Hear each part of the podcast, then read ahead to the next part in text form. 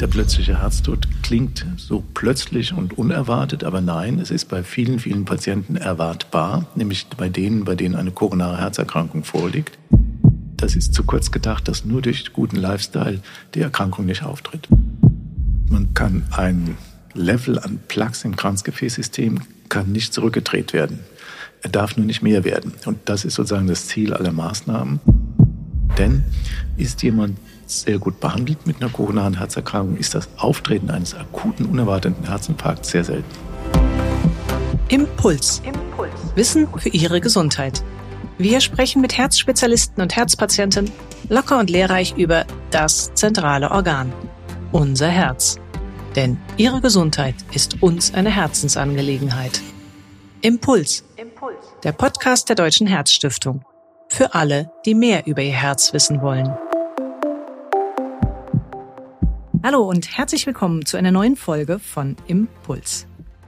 Einen plötzlichen Herztod, auch Sekundenherztod genannt, erleiden in Deutschland Jahr für Jahr rund 65.000 Menschen.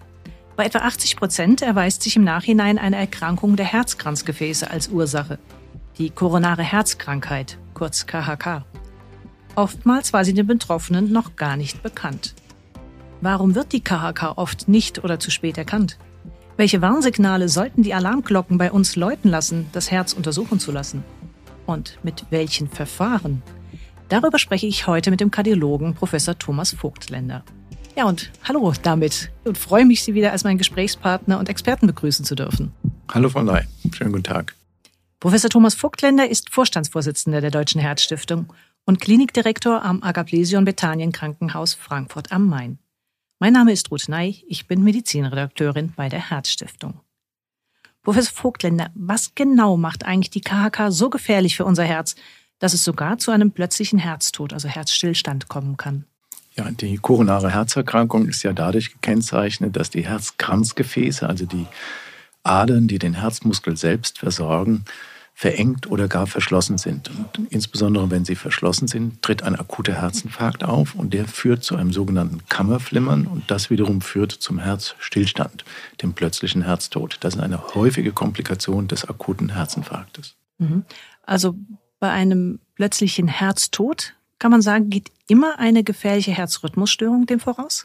Nicht immer, aber häufig es ist auch so, dass jemand, der einen großen Herzinfarkt hat und den überlebt hat und eine sogenannte eingeschränkte Funktion der Hauptkammer des Herzens hat, auch dazu disponiert ist, ein Kammerflimmern zu bekommen, eine Herzrhythmusstörung zu bekommen. Also eine schlechte Funktion der linken Hauptkammer ist auch eine prognostisch wichtige ähm, Erkrankung im Hinblick auf das Auftreten von Kammerflimmern. Mhm. Und wie kommt es denn dazu, dass bei dem Kammerflimmern dann das Herz komplett aufhört zu schlagen? Wie kann man sich das vorstellen?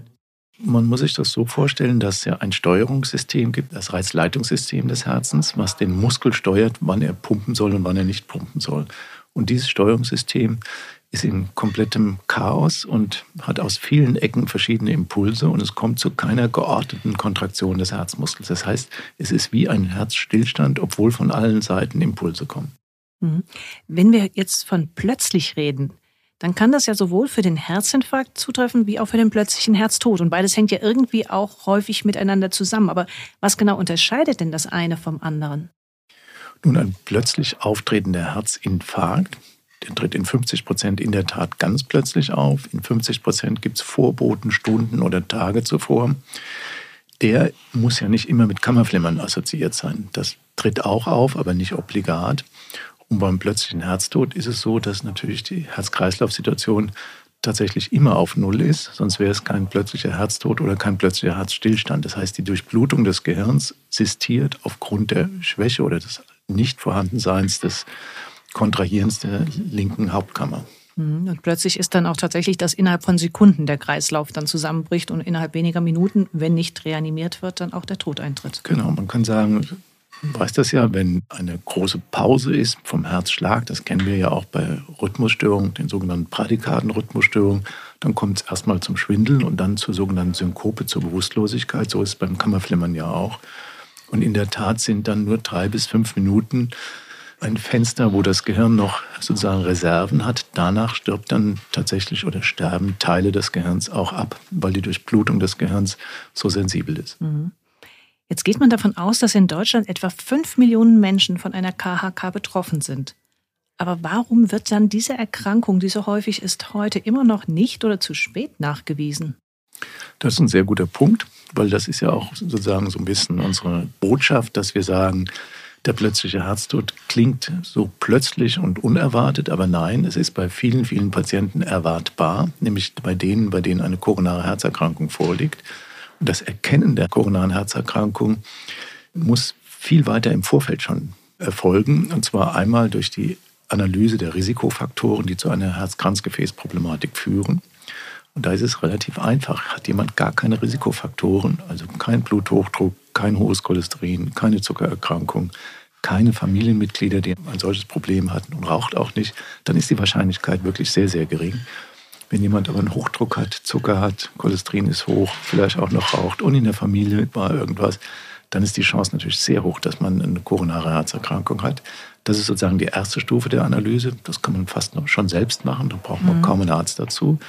Und dann der zweite Schritt ist, mittels kardiologischen Diagnostika, also zum Beispiel Belastungsuntersuchungen, möglicherweise auch ein Coronar-CT zu analysieren, wie weit fortgeschritten ist die Erkrankung und dann tatsächlich eine Behandlung einzuleiten, damit es nicht zu diesen akuten Ereignissen kommt. Denn ist jemand sehr gut behandelt mit einer koronaren Herzerkrankung, ist das Auftreten eines akuten, unerwarteten Herzinfarkts sehr selten. Mhm. Also Sie haben gesagt, es gibt verschiedene Untersuchungsmöglichkeiten, um eine KHK sicher nachzuweisen. Welche genau sind das?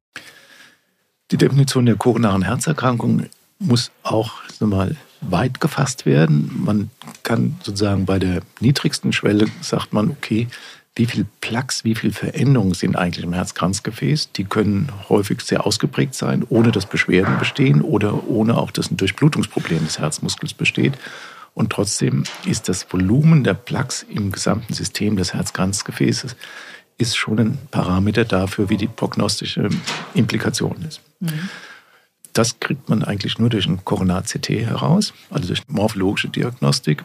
Und auf der anderen Seite gibt es auch eine Funktionsdiagnostik, die mehr darauf abzielt, ist die koronare Herzerkrankung so fortgeschritten, dass schon Verengungen der Kranzgefäße da sind oder auch Verschlüsse, die dazu führen, dass der Herzmuskel insgesamt schlecht durchblutet ist. Mhm. Und ein solches Coronar-CT, kann das jeder Patient bekommen oder wann wird das gemacht? Es ist ja auch immer eine Frage, wann übernehmen die Krankenkassen diese Kosten? Große Diskussion. Man muss überlegen, bei wem ist es sinnvoll oder bei wem weiß man ohnehin, dass die Risikofaktoren behandelt werden müssen. Zurzeit ist aber da viel in Bewegung. Die Krankenkassen haben auch gesehen, dass das eine sehr wichtige Methode ist, auch vor allen Dingen, weil die Technik des CTs so gut geworden ist. Das ist eine ganz hohe Auflösung, relativ geringe Strahlenbelastung. Und durch die hohe Aussagekräftigkeit ist die CT-Diagnostik auch in den Guidelines ganz nach oben gekommen in der Diagnostik der koronaren Herzerkrankung. Mhm ist ja am Ende auch schonender für den Patienten im Gegensatz zum Beispiel zu einer Herzkatheteruntersuchung. Die würde wahrscheinlich dann erst kommen, wenn man weiß, man muss auch eingreifen, um dann diese Plaques zu stabilisieren. Die Diskussion CT oder Herzkatheter ist eine wichtige. Die ist eigentlich letztes Jahr entschieden worden durch den sogenannten Discharge Trial, bei dem man gesagt hat, okay, Patienten, bei denen man normalerweise einen Herzkatheter machen würde, europaweit, die bekommen zur Hälfte kein Herzkatheter, sondern ein CT. Und hat dann geguckt, wie ist eigentlich nach ein paar Jahren der Outcome? Sind die besser dran, bei denen man primär einen Katheter gemacht hat, oder sind die besser dran, bei denen man primär einen CT gemacht hat?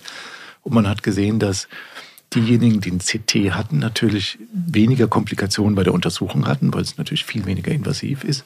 Und auch vom Outcome her das gar keinen Unterschied gemacht hat. Mhm. Das heißt, die der Erkenntnisgewinn durch das CT ist vergleichbar mit dem Erkenntnisgewinn durch den Herzkatheter, mit dem Unterschied, und das ist ein Vorteil vom CT, dass ich beim CT viel besser noch die Plaques analysieren kann. Wenn auch Ihnen die Herzgesundheit wichtig ist, unterstützen Sie die Arbeit der Deutschen Herzstiftung mit einer Spende. Infos dazu finden Sie im Internet unter herzstiftung.de.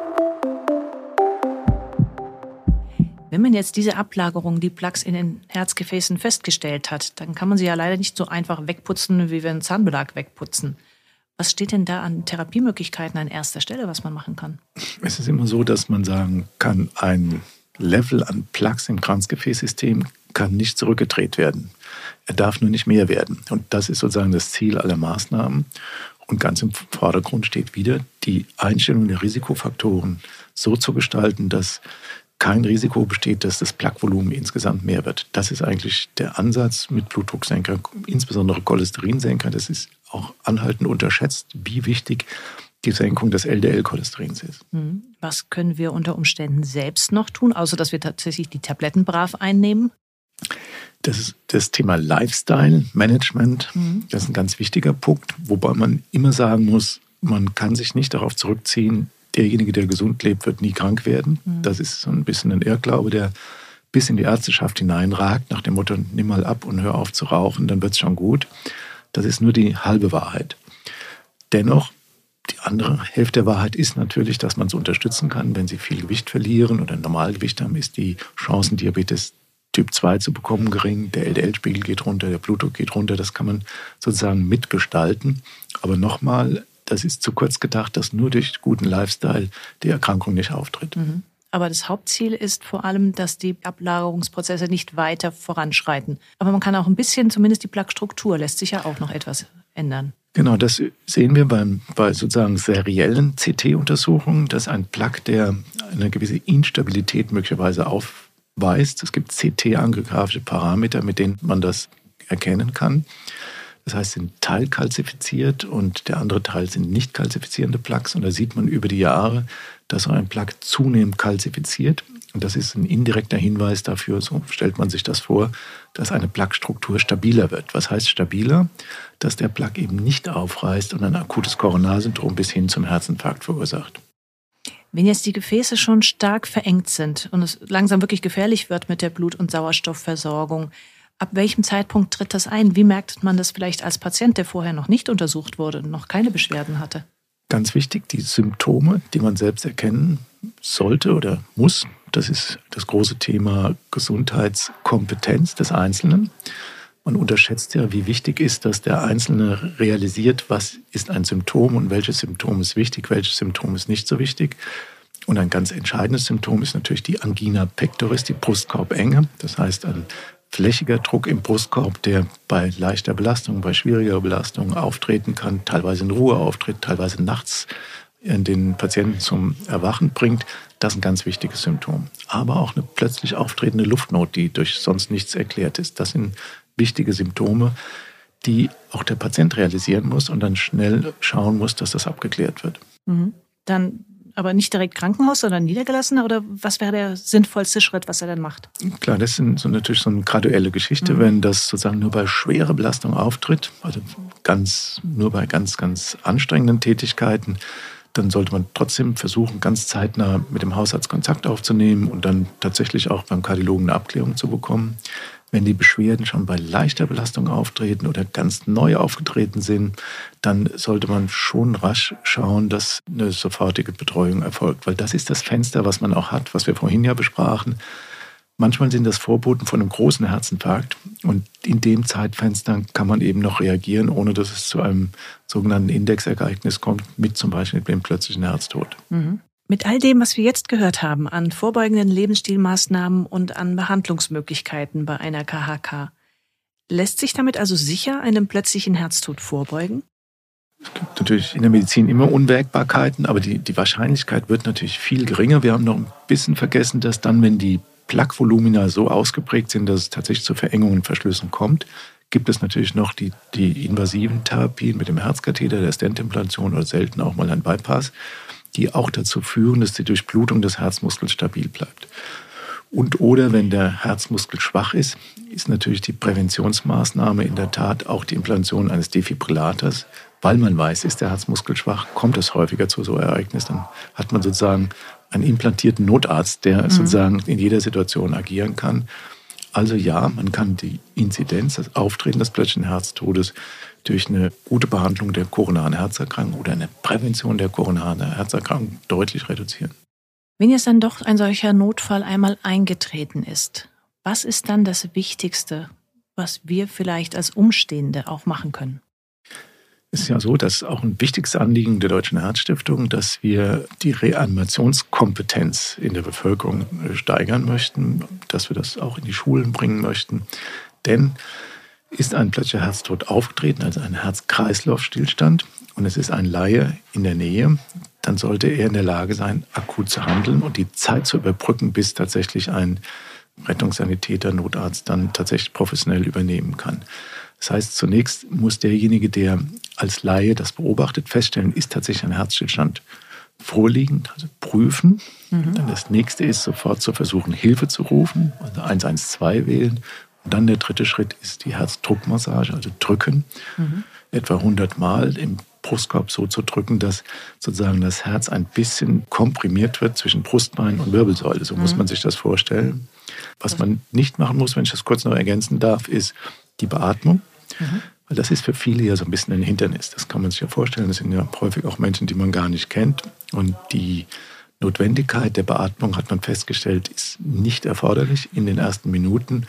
Und damit ist die Schwelle derer, die dann eine Reanimation als Laienreanimation durchführen, natürlich viel geringer, weil auf den Brustkorb zu drücken ist zwar auch eine gewisse Nähe zu demjenigen, den man gar nicht kennt, aber ist natürlich eine ganz andere Dimension, eine geringere Dimension als eine echte Beatmung. Und kann wirklich am Ende entscheidend sein, Absolut. dass der Kreislauf ja. so lange stabil bleibt, bis dann der Notarzt Absolut, ja. Ja, vielen Dank, Professor Vogtländer, für dieses Gespräch und die vielen Informationen. Vielen Dank, Frau Ney. Hat Spaß gemacht. Was können wir als Impuls mitnehmen? Ablagerungen in unseren Herzgefäßen sind keine unabwendbare Alterserscheinung. Durch einen gesunden Lebensstil können wir zumindest das Entstehen einer schweren koronaren Herzerkrankung in vielen Fällen vermeiden.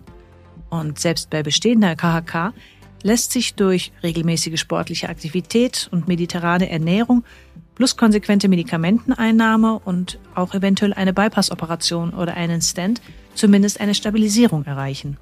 Das ist wichtig, denn eine KHK ist nun mal der wesentliche Risikofaktor für einen Herzinfarkt und ebenso für einen plötzlichen Herztod. Also werden Sie aktiv. Umfangreiche aktuelle Informationen zu diesen Themen finden Sie wie stets auf der Website der Herzstiftung unter www.herzstiftung.de. Und ich sage damit wieder Tschüss für heute und ich freue mich, wenn Sie wieder bei der nächsten Folge mit dabei sind, wenn es heißt Impuls. Wissen für Ihre Gesundheit.